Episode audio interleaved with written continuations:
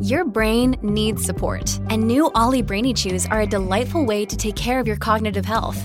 Made with scientifically backed ingredients like Thai ginger, L-theanine, and caffeine, Brainy Chews support healthy brain function and help you find your focus, stay chill, or get energized. Be kind to your mind and get these nootropic chews at ollie.com. That's O L L Y.com. These statements have not been evaluated by the Food and Drug Administration. This product is not intended to diagnose, treat, cure, or prevent any disease.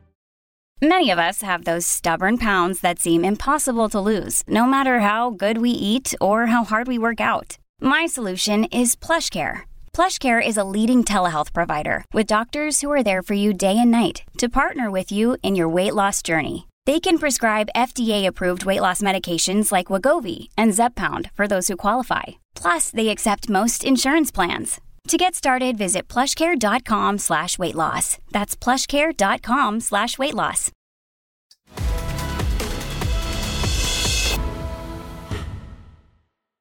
El invitado de hoy es el Dr. David Perlmutter. Es un neurocirujano certificado y, según el New York Times, escritor de grandes éxitos como Cerebro de Pan, Alimenta tu Cerebro y muchos otros. Presenció su primera neurocirugía a los 13 años y luego publicó su primer estudio y dio su primera lección sobre el cerebro a los 19. Desde entonces su enfoque innovador de la medicina lo ha convertido en una de las mentes más buscadas del planeta en los campos de la nutrición y la salud cerebral. Ha ganado innumerables honores y premios y ha sido entrevistado por todo el mundo desde Oprah y el Dr. Oz a 2020 y Larry King Live. Y como alguien que ha estado a la vanguardia básicamente toda tu carrera, lo que quiero saber es cuál es la vanguardia ahora. ¿Qué estás explorando que tal vez sea un poco controvertido que crees que va a tener un gran impacto? Hace cinco años dijimos tal vez deberías dejar de comer gluten y reducir los carbohidratos y comer más, me atrevo a decir, grasa. Y vaya que la gente se molestó con eso. Entonces descubrí que se sentía bien ser disruptivo y desafiar el status quo. Ronald Reagan dijo que el status quo es un término en latín para el libro en el que estamos. Y lo que yo creo que sucederá es que veremos una explosión virtual en la capacidad de aprovechar los macrodatos y a partir de ahí manipular esos datos usando inteligencia artificial para ser mucho más específicos al hacer recomendaciones para Tom. ¿Qué necesitas basado en quién eres? ¿Cómo es tu genoma? ¿Cómo es tu microbioma? ¿Cuáles son tus elecciones de estilo de vida hoy? ¿Dónde vives geográficamente? ¿Qué tienes a tu alcance? y por lo tanto ser muy específico individualmente de acuerdo a tus necesidades. Lo realmente importante, creo, es que ahora estamos viendo inesperadamente la habilidad de aprovechar la biometría de la medicina personalizada para una mayor cantidad de gente. Ya sabes, se vuelve a la idea de mirar a los pocos para extrapolar a los muchos. Así es como funcionan los ensayos clínicos. Por ejemplo, sabemos que a lo sumo el 3% de las personas participan del muestreo y se utilizan sus datos para hacer recomendaciones para el 97% restantes en relación a su medicamento. Y sin embargo ahora, con esta habilidad para analizar los datos y avanzar, creo que realmente vamos a entender que en realidad, en su gran mayoría, ya sabes, ah, francamente sabemos que no todo el mundo hoy y ciertamente tampoco en el futuro podrá participar de una medicina específica y personalizada, pero creo que vamos a aprender lo que realmente es importante a grandes rasgos. Mm, ¿Y qué crees que la gente debería estar siguiendo ahora? ¿Qué es lo más significativo? ¿Debo usar un anillo Aura o un monitor de glucosa constante? ¿Cuáles son los tipos de datos que recopilas ahora o que recomiendas que la gente recopile? Bueno, has hecho una buena pregunta. Como bien sabes, hay una disponibilidad increíble en este momento para observar los cambios en el microbioma casi a diario. Por ejemplo, ciertamente el genoma es un gran lugar para comenzar. ¿Eso cambia o no cambia? En realidad, sabemos que en nuestro día a día las elecciones de estilo de vida tienen mucha influencia sobre la expresión de tu uh, código que pensábamos que estaba realmente encerrado en una vitrina y que ahora sabemos que no es así para nada. Creo que para empezar, todos deberíamos entender nuestros genomas, ya sea 23andMe o cualquier otro uh, servicio que exista. No es solo que secuencien tu genoma, sino luego manipular esos datos para entender cuáles son tus necesidades actuales, incluso antes de comenzar a hacer un seguimiento de los avances. ¿Cómo lo manipulamos? De hecho, he escuchado sobre esto antes. Sí, hay varios sitios en línea que están disponibles para subir tus resultado. Simplemente arrastras el archivo y lo sueltas en varios sitios. El doctor Ben Lynch, autor del libro Limpia tus genes, tiene un sitio fantástico. Ah, y de eso aprendes no solo lo que dice tu genoma, sino lo más importante, ¿qué significa?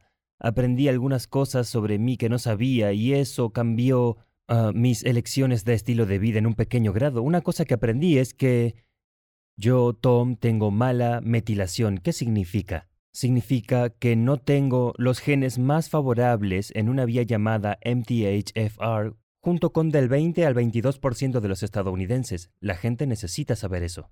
¿Cuál es el impacto de no abordar ese tema? El resultado sería... Entonces, una de las cosas más comunes que vemos en las personas con mala metilación es, por ejemplo, que el nivel de homocisteína puede subir.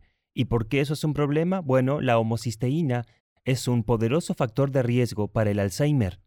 Así que realmente nos aleja de la noción de que el Alzheimer es un problema genético, de si tienes el gen de Alzheimer o no, a que el Alzheimer está relacionado con factores de estilo de vida modificables. Ahora, otras cosas que creo que la gente debería seguir son, aparte del nivel de homocisteína, como dije, el nivel de vitamina D, Creo que medir el nivel de glucosa en ayunas con bastante regularidad, ya sea que tengas un glucómetro o no, creo, para mí, creo que, que, eso es, es un poco exagerado. Creo que puedes tener una buena idea si mides el nivel de azúcar en sangre una o dos veces por semana con una punción digital. Creo que deberías conocer tu nivel de cetona, tu hemoglobina A1C o el llamado nivel promedio de azúcar. Creo que eso es muy importante. ¿Cuál crees que es un buen número para eso?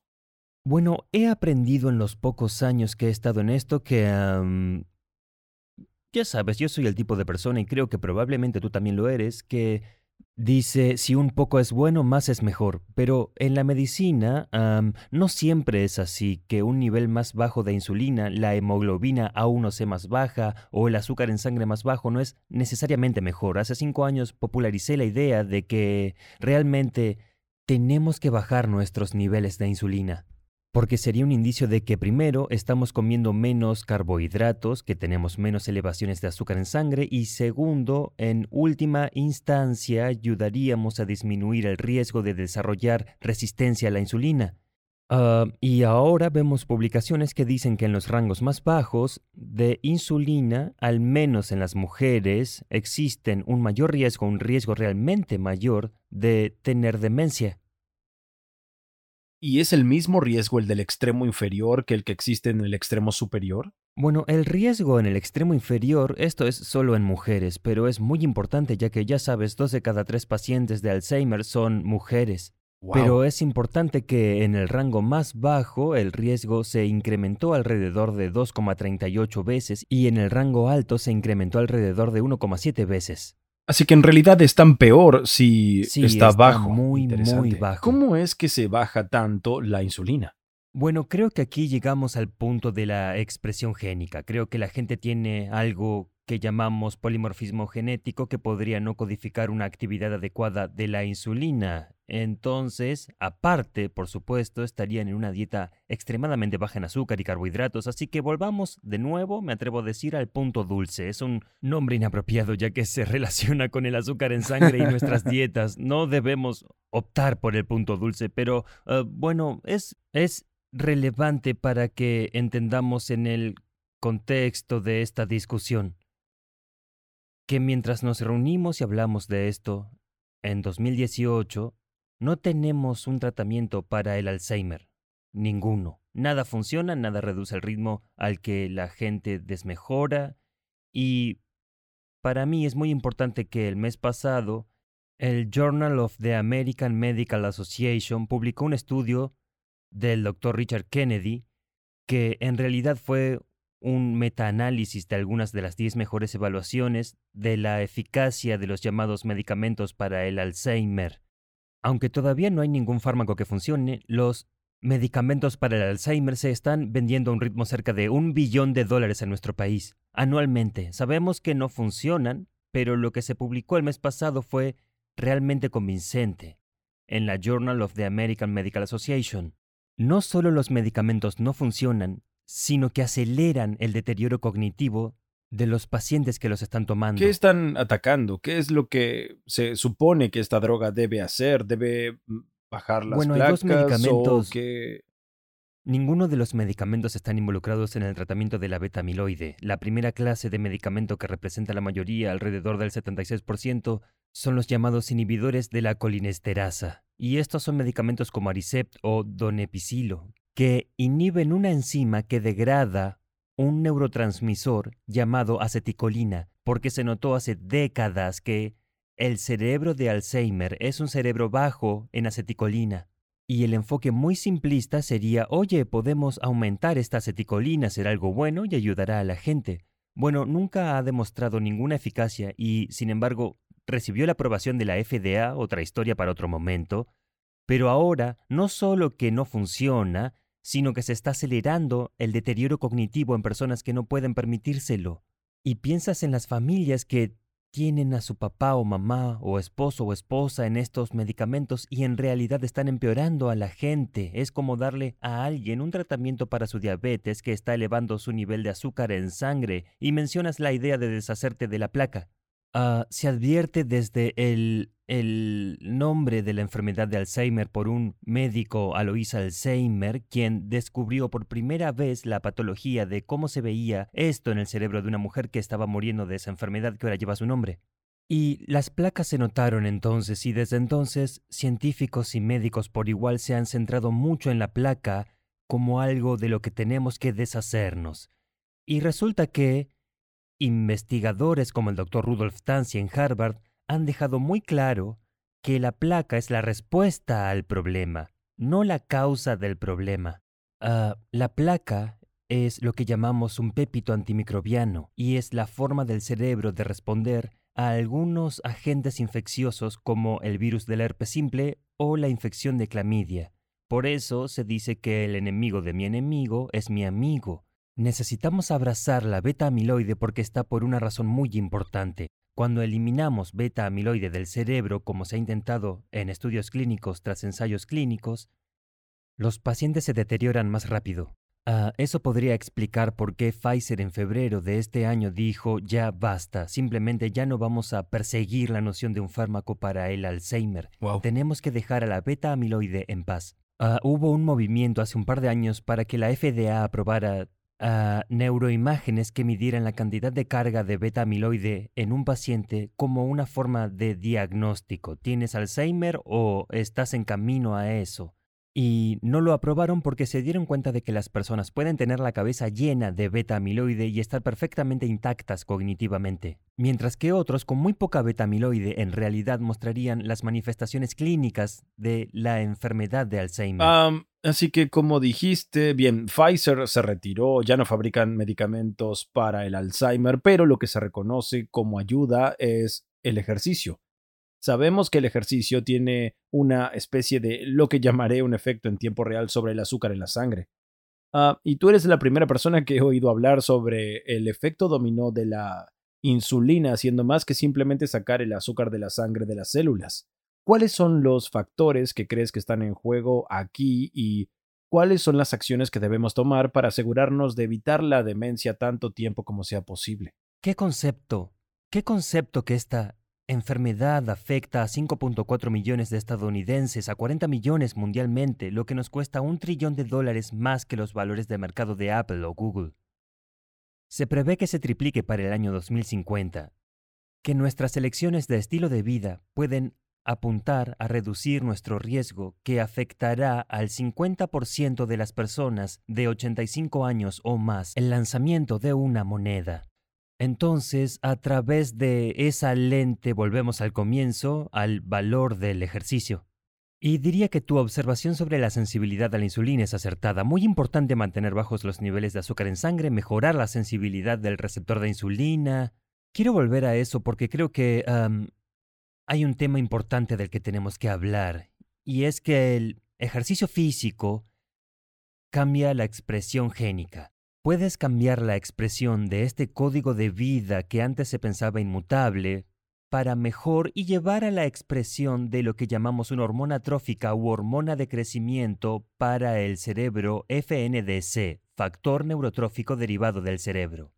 Existen muchas cosas que puedes hacer para amplificar el FNDC lo suficiente. Puedes usar cúrcuma en tu comida, tomar un suplemento, incluso se ha demostrado recientemente que el CBD aumenta el FNDC, pero lo más importante que necesitas comprar para mejorar tu FNDC es un nuevo par de zapatillas para correr, porque el ejercicio aeróbico es capaz de manipular la expresión de su FNDC. Porque- ¿Específicamente aeróbico?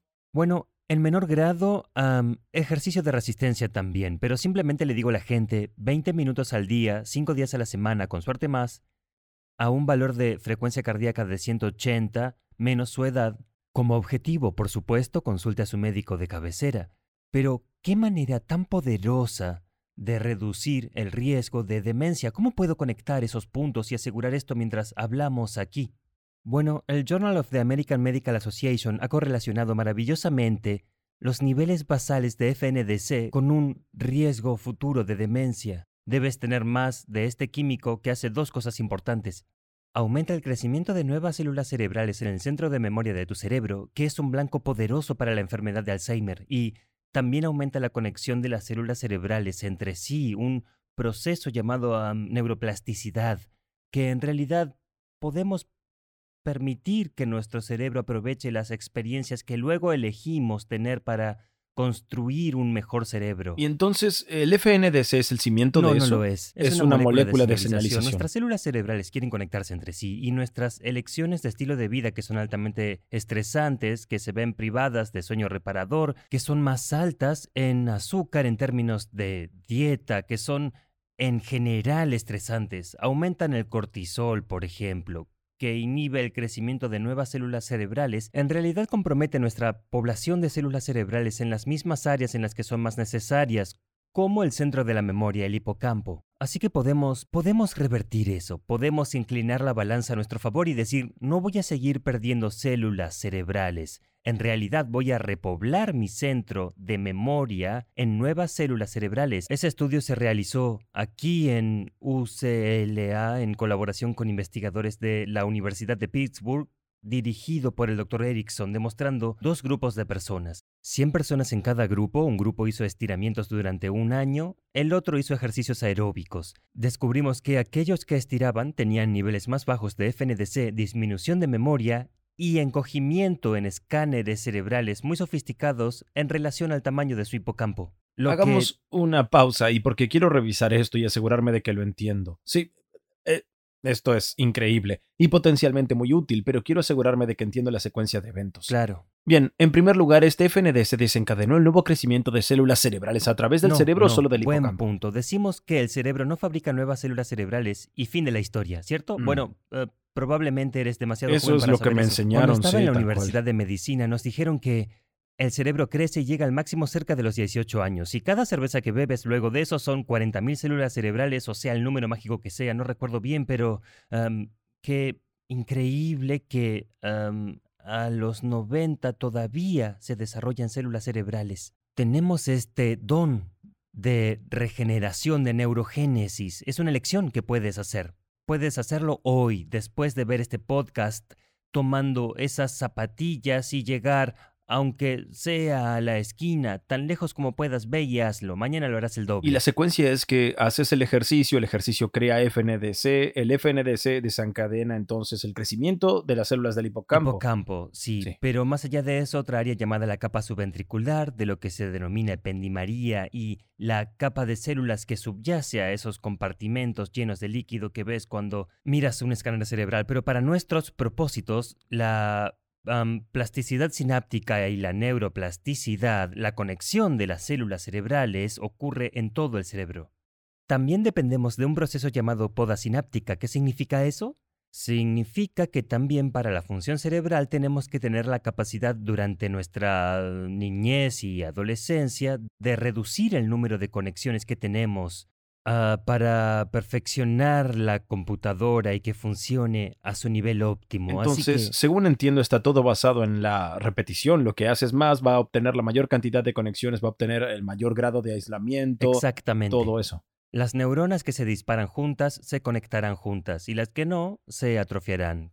Caerán del árbol. Entonces dices que um, ese proceso, el dispararse juntas y conectarse juntas es una repetición. Obtienes el FNDC si haces ejercicio, eso lava el cerebro de alguna manera, les hace una señal para de alguna manera hacerlas más activas, más propensas a conectarse.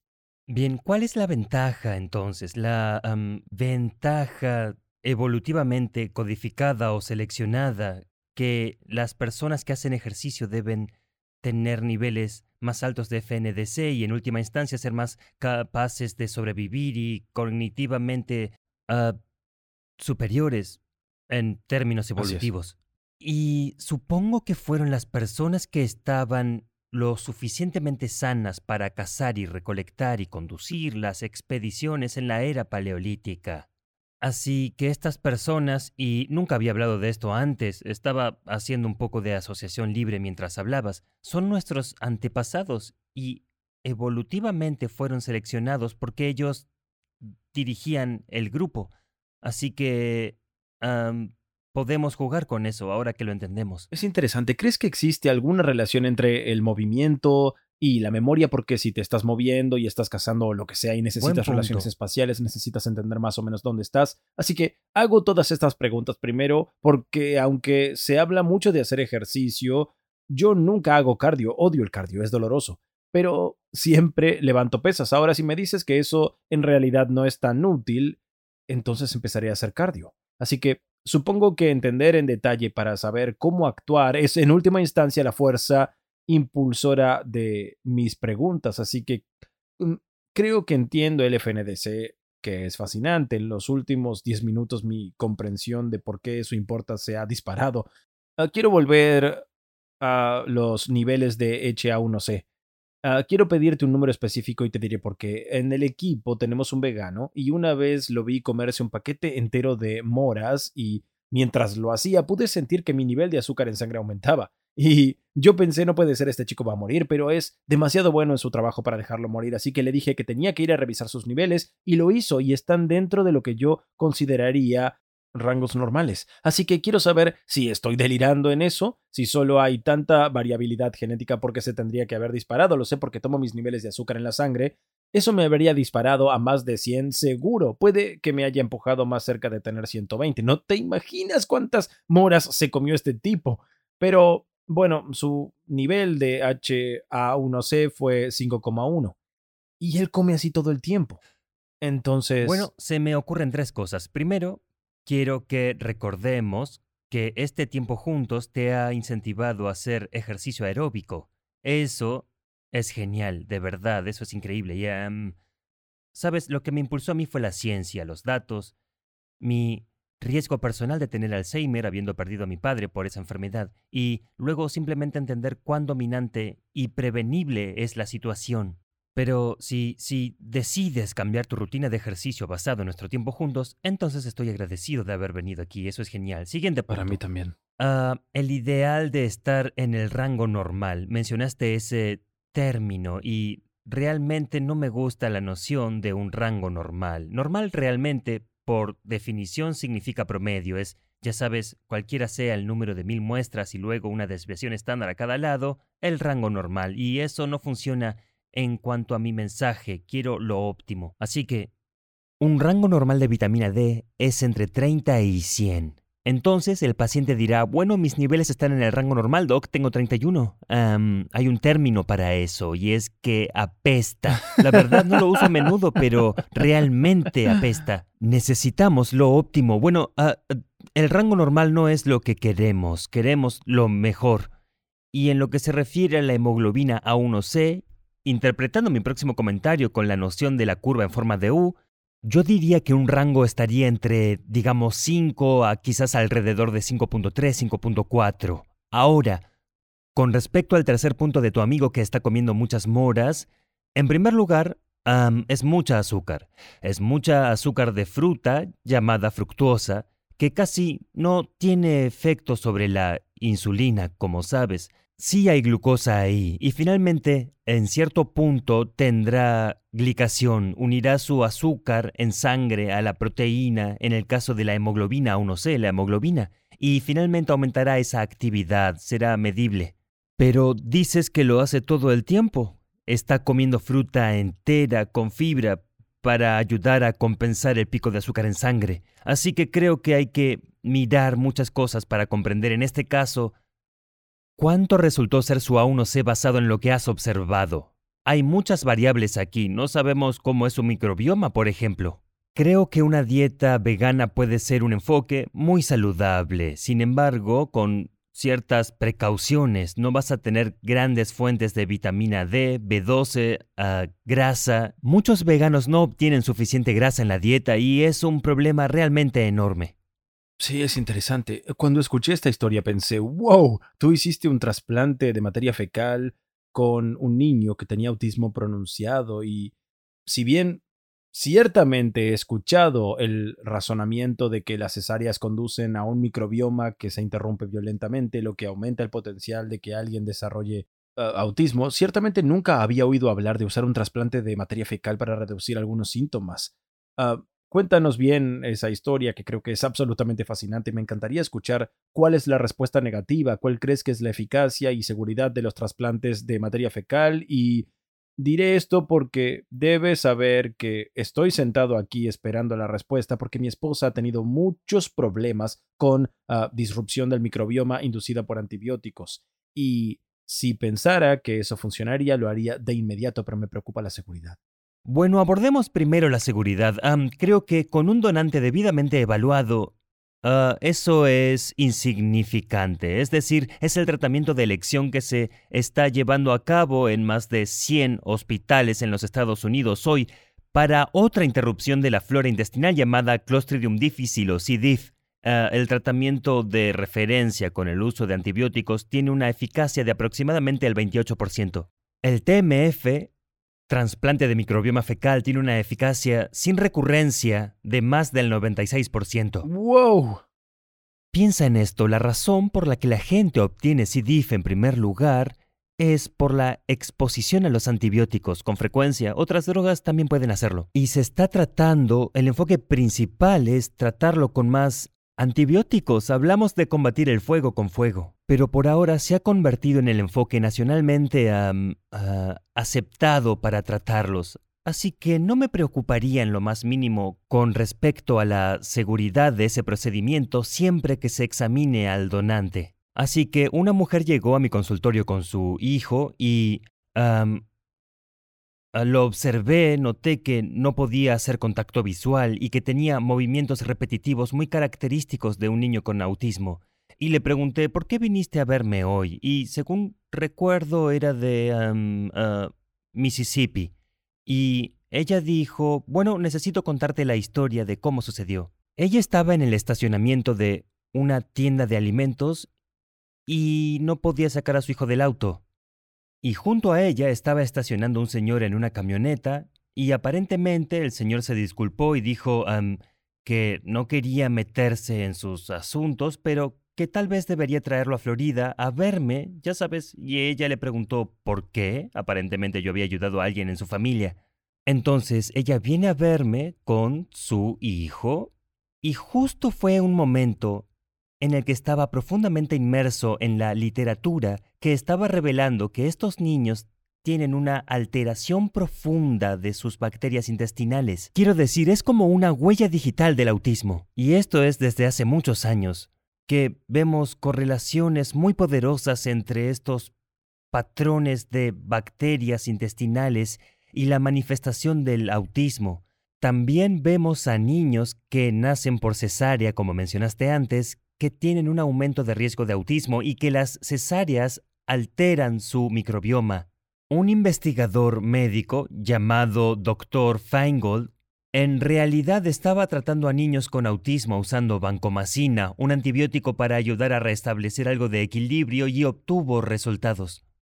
Y yo dije, al menos empecemos con algunos enemas probióticos. Le indiqué cómo darle a su hijo los probióticos que se compran en la tienda poniéndolos en un enema y administrándolos. Mejoró.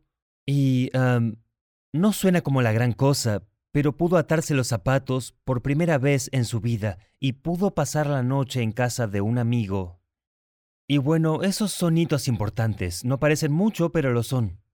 a medida que continuamos trabajando con él se estabilizó. Mantuvo sus mejoras, pero no llegaba hasta donde ella quería. Y dije, bueno, deberíamos considerar el trasplante microbiano fecal. ¿Qué es eso? Identificar un donante sano, tomar la materia fecal y trasplantarla al colon de su hijo. Ella identificó a una niña sana de 12 años y hablé con ella por teléfono y le dije, sé que suena muy extraño y que es algo inusual, pero tenemos que hacer esto. Y ella dijo, si les sirve, cuenten conmigo. Wow. Y lo hizo y comenzó sus TMF, su madre los hizo en casa. Y cuando me preparaba para dar una charla en Alemania, su madre me envió un enlace a un video de este niño presentando el informe de ah, un libro en la escuela sobre Benjamin Franklin. Y ah, ah, me quedé así preparándome para dar mi conferencia como lo estoy haciendo ahora. Me quitó el aliento, simplemente no podía creerlo. Y ahora está en la escuela común entre el 10% de los mejores de su clase. Siempre fue brillante, pero tenía esta inflamación en el camino del rendimiento cognitivo. Ya sabes, es como escuchar radio durante una tormenta eléctrica. Siempre estuvo ahí. Entonces, ya sabes, esa fue una de las cosas que hicimos que fue ciertamente disruptiva y excéntrica. Bueno, desde entonces la Universidad de Arizona hizo un ensayo de intervención en 20 niños con autismo que demostró una mejora profunda en estos niños a quienes nada les había ayudado antes. En colaboración con investigadores de Harvard, validamos la noción del trasplante microbiano fecal como tratamiento para el autismo. Sabemos que podemos medir la permeabilidad del intestino. Mirando los niveles de algo llamado LPS lipopolisacárido, es una sustancia química que envuelve el intestino, muchas de las bacterias intestinales. Si el revestimiento intestinal tiene fugas, por cualquier razón generalmente debido a la alteración del microbioma intestinal, entonces podemos medir esos LPS en el torrente sanguíneo donde no pertenece. Vemos elevaciones drásticas de este LPS, lo que significa inflamación y ruptura del revestimiento intestinal en la enfermedad de Alzheimer, el autismo, la depresión profunda e incluso la enfermedad de Lou Gehrig. Mi punto es que nos enfocamos en el cerebro cuando están pasando muchas cosas en el intestino que apenas estamos comenzando a desentrañar. Al comienzo de nuestra charla me desafiaste, me preguntaste cómo se ve el futuro, y realmente a medida que entendemos esta relación entre el intestino y el cerebro, ya nos hemos mudado a un nuevo estadio y se escriben nuevas reglas. Porque como neurólogo, he tenido tradicionalmente muy pocas herramientas a disposición. Fue en gran medida una situación de escenarios de diagnóstico arduos. Realmente no ayuda a nadie ir al consultorio del neurólogo y que se le ocurra un nombre muy exótico o algo no tan exótico como el Alzheimer. Es una palabra que tiene una seriedad increíble de forma negativa para los miembros de la familia que lo escuchan. Y no tenemos tratamiento, y sin embargo es prevenible. Y es, como dijo John Kennedy en su inauguración, el momento de arreglar el techo es cuando brilla el sol.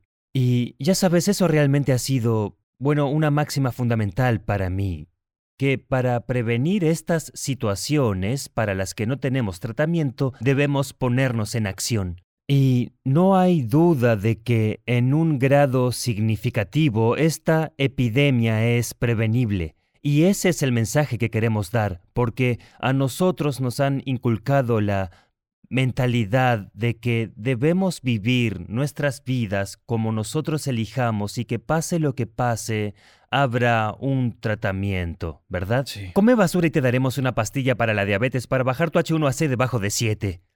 ¿Qué tipo de objetivo es ese? Ah, pero la realidad es que tratar la diabetes para reducir el nivel de azúcar en sangre tiene otros efectos secundarios que pueden no ser buenos. Reducir el nivel de colesterol con un medicamento de estatina puede no ser la mejor opción.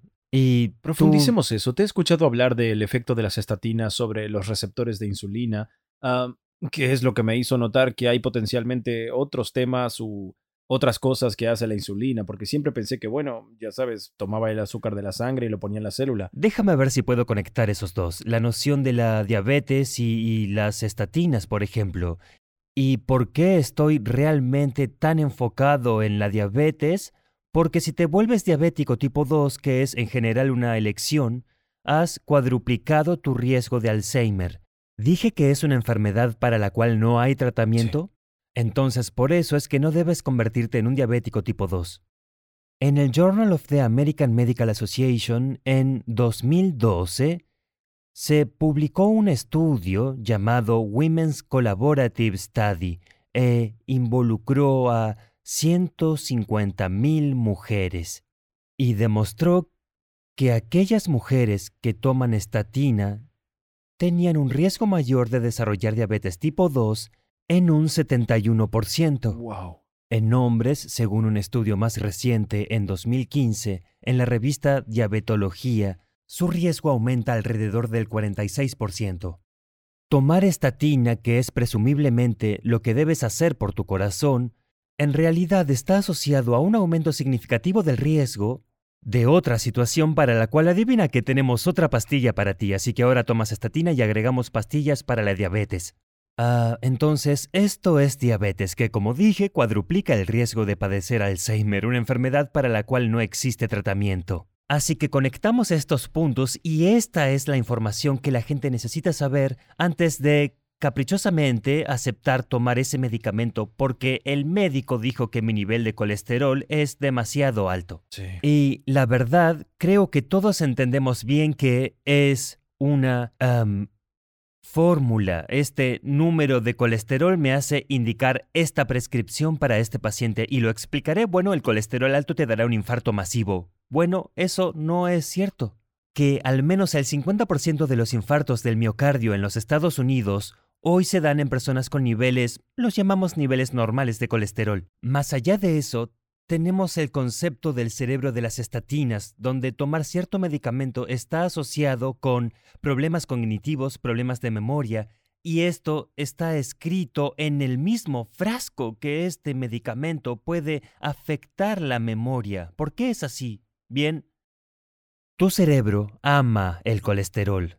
Es una grasa muy importante como revestimiento de las células cerebrales, actúa como antioxidante cerebral. E igualmente importante es la noción que, como ya hablamos antes sobre la vitamina D y cuán realmente importante es eso para todo tu cuerpo, que hay más de 900 receptores en el cuerpo para la vitamina D, así de determinantes son sus acciones, y la mayoría de ellas están en el cerebro. ¿De dónde viene la vitamina D?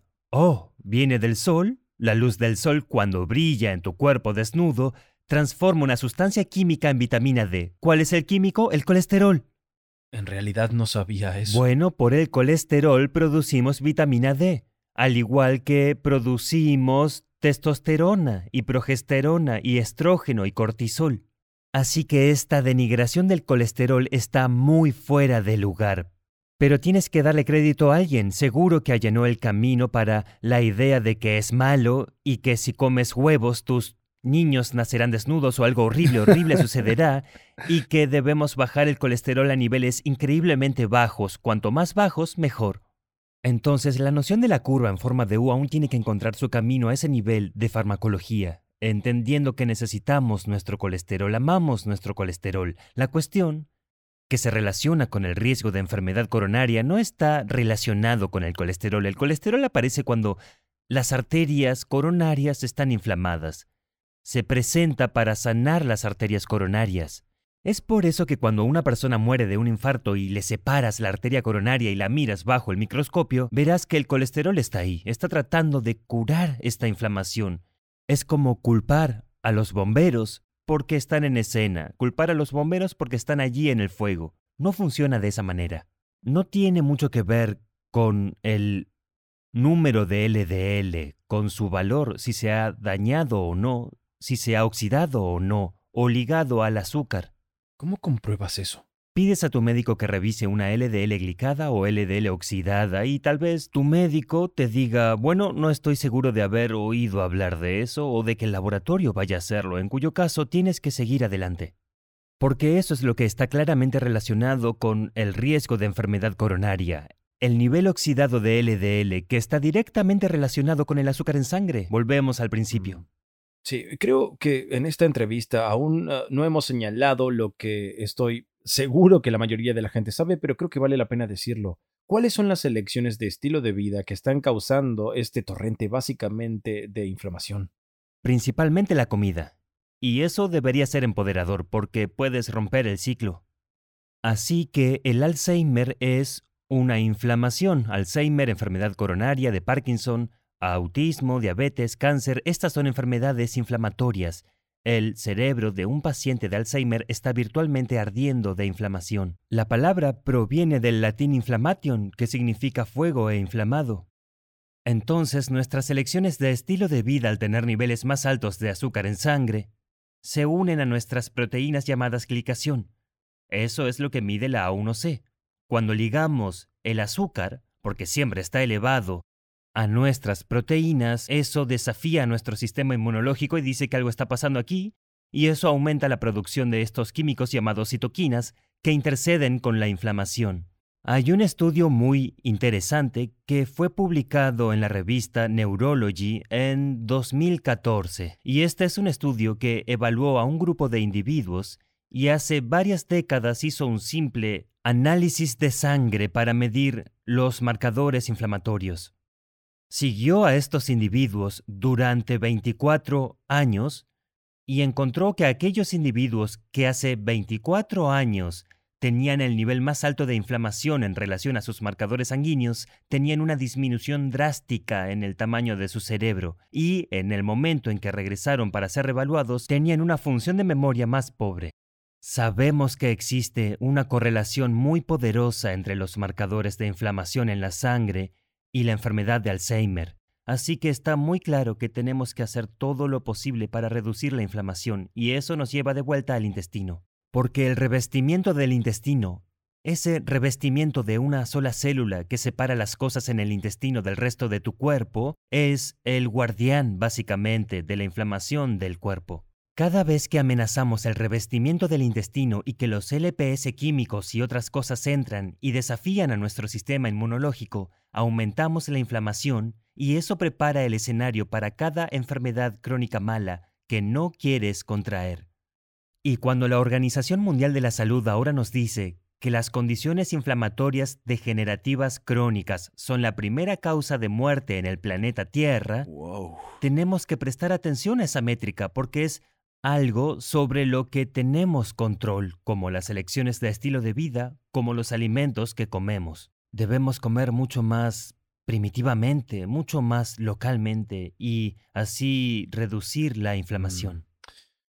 Escribiste un artículo cuando tenías 16 o una carta al editor del periódico, supongo que es una forma más precisa de decirlo. No sé si recuerdas esto, pero lo encontré en mi investigación y básicamente decía, hablando del estilo de vida occidental, ah, básicamente decía que todos estamos colaborando con este experimento y cada uno contribuye a ver eh, qué pulmones pueden evolucionar para manejar la contaminación y que no crees que pasar el domingo en la playa o hacer un viaje a las montañas será suficiente.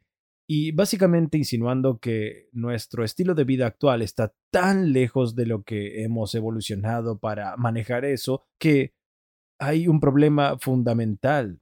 Y antes de empezar a grabar estábamos hablando de tu concepto de limpia tu cerebro, el nuevo libro en el que estás trabajando. Y solo quiero hablar un poco sobre eso, sobre ¿Sabes cuáles son las cosas que están sucediendo desde la perspectiva del estilo de vida a un nivel más amplio de lo que acabamos de hablar? Ya sabes, no solo lo que comemos, sino en lo que nos involucramos, ah, la negatividad y cómo eso influye en el cerebro y, bueno, la forma en que se presentan los medios y la influencia que tienen, como qué encuentras a medida que analizas más profundamente eso.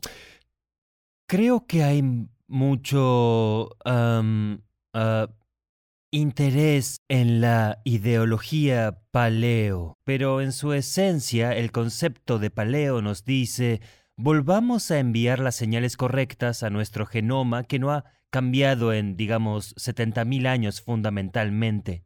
Y volvemos a nuestra conversación original del comienzo acerca de cómo nuestras elecciones de estilo de vida son interpretadas por nuestro genoma cómo la comida, más allá del contenido de macronutrientes, es en realidad información, enviando señales actualizadas de nuestro entorno a nuestro genoma para que el genoma pueda responder para mantener nuestra salud respondiendo a las señales que recibe. Nuestra evolución no puede seguir el ritmo del entorno al que estamos expuestos y el entorno al que elegimos exponernos. Así que la idea de que podemos cambiar eso, volviendo atrás y tratando de pensar cómo era el estilo de vida de nuestros antepasados y por lo tanto hacer que nuestro genoma exprese genes para la longevidad, la reducción de la inflamación y la estabilización de la inmunidad, es, creo, realmente muy, muy importante. Así que creo que esto realmente se está volviendo un tema de gran interés ah, para mucha gente. Sabes, en lugar de tratar de arreglar estos problemas, creo que la idea de dejar que nuestros genes nos mantengan saludables realmente es... es, es amable. Realmente se trata de volver a conectar con ese regalo increíblemente hermoso que hemos recibido de todos los que han venido antes que nosotros.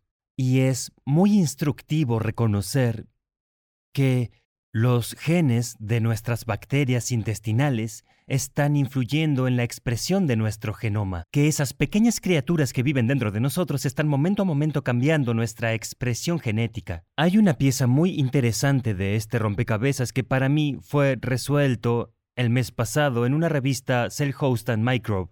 El nombre del investigador es Xiong Teng de la Universidad de Louisville y nos dio información sobre la idea de que las células vegetales contienen ARN, eso lo sabemos, eso sí lo sabíamos. Y lo que sucede cuando digerimos células vegetales, esos microsomas que luego se extruyen de las células de las plantas llamadas exosomas, que contienen ARN vegetal, encuentran el camino hacia nuestras bacterias intestinales y cambian la expresión del material genético de nuestras bacterias intestinales. Así que la comida está al mando. El alimento vegetal está cambiando la expresión del genoma de nuestras bacterias. Eso lleva a tres cosas importantes en relación a las bacterias intestinales. Cambia sus tasas de multiplicación, cambia los productos metabólicos que generan, como vitaminas y neurotransmisores, y cambia su ubicación en el intestino, con suerte más cerca de los revestimientos intestinales para ayudarnos a mantenerlos intactos. Así que fue muy intrigante conectar esos puntos. Por lo tanto, la comida está cambiando nuestra expresión genética y deberíamos pensar en eso. Y decimos cuando una mujer está embarazada, tiene que tener cuidado porque ahora está comiendo por dos. O Tom, tú estás comiendo por 100 billones en este momento. Esta mañana antes de venir aquí, estaba desayunando en el hotel y Ah, había mujeres a mi lado. Una de ellas tenía leche ah, descremada para el café porque no quieren grasas dietéticas. y le puso varios ah, paquetes de edulcorante rosa que la investigación muestra que es profundamente perjudicial para el microbioma asociado a un profundo aumento del riesgo de obesidad. Y un estudio francés de decenas de miles, unas 70.000 mujeres, dice que también aumenta drásticamente su riesgo de evitar el azúcar en primer lugar, diabetes tipo 2. Su cerebro ha sido secuestrado por los medios, lo que nos lleva a creer que esta es la elección correcta, pero los medios no tienen su salud como interés principal. Es su propio interés, ¿no? Y ella es simplemente un peón de ese tablero de ajedrez que está siendo manipulado. Ese es el enfoque de este nuevo trabajo llamado Limpia Limpia tu cerebro. Estamos tratando de lavar el cerebro de las personas y presionar el botón de reinicio. Y realmente mostrar todas las formas en las que día a día nuestras elecciones de estilo de vida son manipuladas. Ya sabes, aprender que todos nuestros intereses que exploramos en línea se están aprovechando para crear publicidad. Eso nos atrae. Estoy seguro de que es algo que tu, tu, tu audiencia ya sabe. Pero esto tiene consecuencias para la salud. No se trata de solo comprar, bueno, el último par de lentes o camisa. Tiene que ver con la salud, como la mujer de esta mañana que elige este edulcorante artificial. Y diré que teníamos como premisa para el libro alertar sobre cómo se influencia nuestro cerebro y más allá de eso, cómo reconectarse con la naturaleza, cómo cambiar la dieta, cómo la meditación y varias cosas pueden ayudar a deshacer lo que se ha hecho, cómo podemos aprovechar esta noción de neuroplasticidad que mencionamos antes al tener niveles más altos de FNDC para luego permitir que el buen camino sea definitivo permitiéndonos reconectar con la corteza prefrontal y actuar de manera más empática, de manera más compasiva, de una manera que reconoce que nuestras decisiones de hoy van a afectar lo que suceda mañana. La noción de que podemos hacer eso es un gran regalo del que debemos crear conciencia, especialmente en estos días en los que la impulsividad y el narcisismo parecen ser la forma en que se hacen las cosas y ciertamente tenemos que prestar atención a lo que vendrá mañana.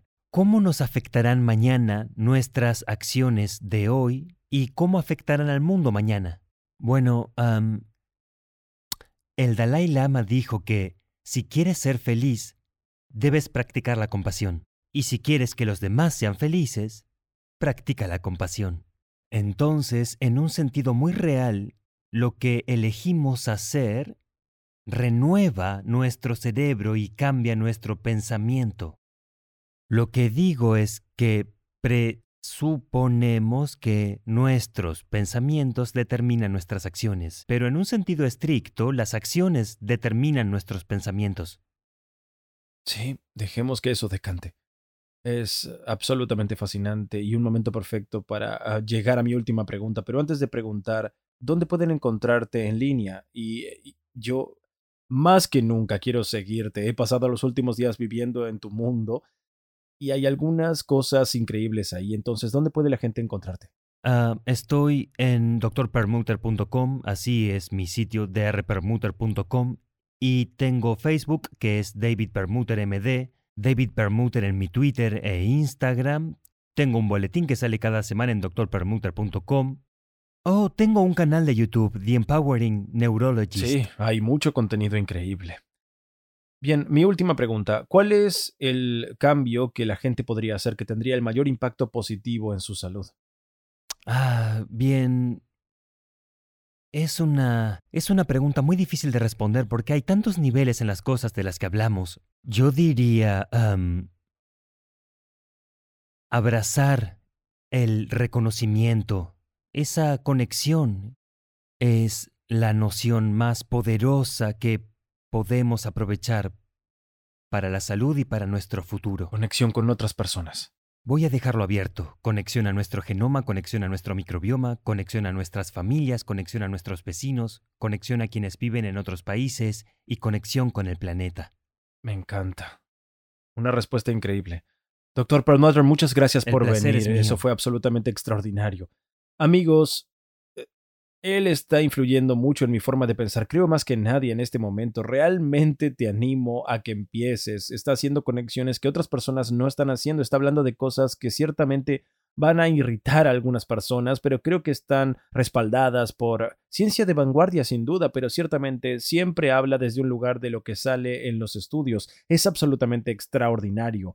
Ah, realmente me ha impresionado su habilidad para entrar en la ciencia dura hablando a nivel celular y luego también me gustó su última respuesta sobre la conexión y la forma en que para él eso realmente es tomar todo en consideración y no solo conectarse con otras personas, sino también conectarse con las cosas que puedes descubrir sobre ti mismo, volviendo al principio de la entrevista, cuando hablaba de comprender los datos y comprender realmente quién eres en un nivel mucho más profundo de lo que creo que la mayoría de la gente realmente se entiende a sí misma y creo que es absolutamente fascinante que el hombre que nos da tantos libros sobre el impacto de la dieta en el cerebro ahora nos muestra una perspectiva más amplia sobre lo que afecta a nuestro cerebro, en las formas en que realmente podemos comenzar a dar forma a nuestras vidas, para dar forma a nuestra genética, que creo que es una idea muy interesante. Ah, es absolutamente impresionante y pongo mi sello con seguridad en cada segundo que pases en su mundo. Ah, aprender de él es un segundo bien gastado y el mayor cumplido que puedo hacerle a alguien en su campo, es decir, que realmente creo que te ayudará a vivir una vida más larga, más productiva, más feliz y más saludable.